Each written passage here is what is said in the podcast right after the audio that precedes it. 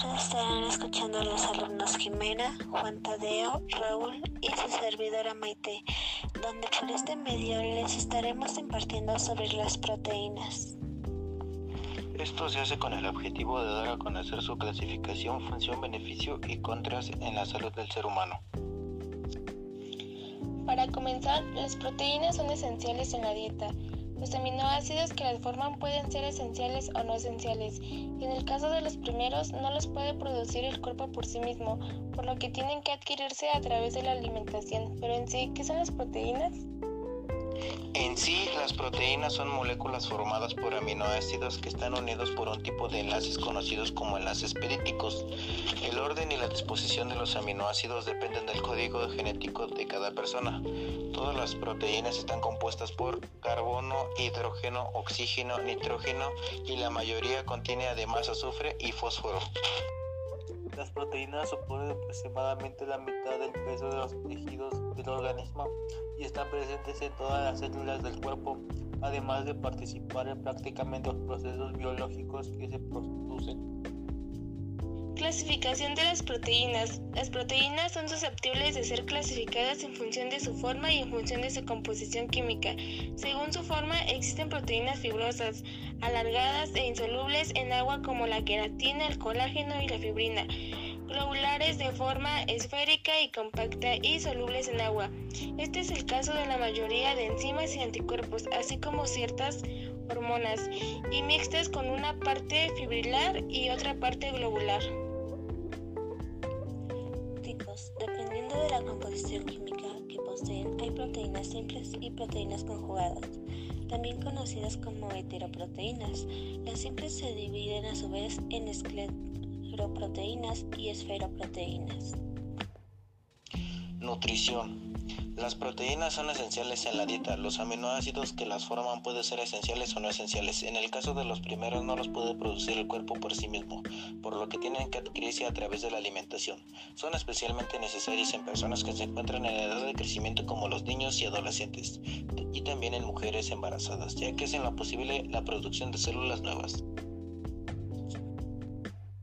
Alimentos ricos en proteínas están presentes sobre todo los alimentos de origen animal como la carne, el pescado, los huevos y la leche, pero también están en alimentos vegetales como la soja, las legumbres y los cereales, aunque en menor proporción. Su ingesta aporta al organismo 4 kilocalorías por cada gramo de proteína. Funciones de las proteínas.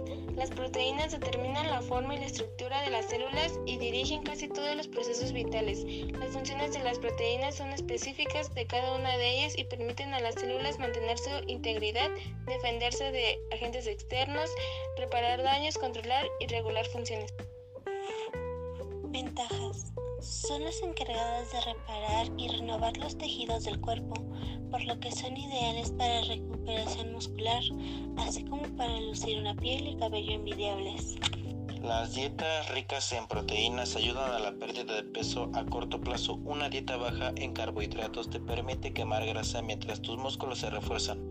Además, su consumo es muy útil para controlar la sensación de hambre y sentirse así mucho más saciado por más tiempo. Las proteínas son las encargadas de eliminar los desechos de tu organismo. Esto significa que forman parte de los procesos depurativos del mismo. Estos macronutrientes ayudan al desarrollo del feto. La carencia de proteínas podría llegar a producir daños en el sistema inmunológico, ya que son las encargadas de crear hormonas, enzimas, anticuerpos, así como otras barreras frente a agentes extraños. Las proteínas son muy beneficiosas para personas que padecen anemia e hipertensión. Dirigen casi todos los procesos vitales determinando la estructura y la forma de las células. Desventajas. Problemas de salud como náuseas, calambres, fatiga, dolores de cabeza e hinchazón. El exceso de proteínas puede sobreexigir a tus riñones y generar problemas a las personas con complicaciones renales existentes aumentar la excreción de calcio. Deshidratación. Aumento de peso por el exceso de azúcares y aceites en este tipo de productos. En conclusión, las proteínas son un componente importante de cada célula del organismo, fortaleciendo y reparando tejidos, produce enzimas y hormonas y hace posible que la sangre pueda transportar oxígeno a todo el cuerpo, junto con la grasa y carbohidratos, ya que la proteína es lo que llamamos macronutrientes. Significa que el cuerpo necesita en cantidades sustanciales. Como podemos ver, existen centenares de distintas proteínas en el cuerpo, cada una encargada de realizar ciertas tareas definidas. Sin embargo, pueden hasta utilizarse como combustible, aunque no sean en principio alimentos energéticos. No siendo más, me despido de ustedes con un profundo agradecimiento, esperando que esta información haya sido de su agrado. Hasta la próxima.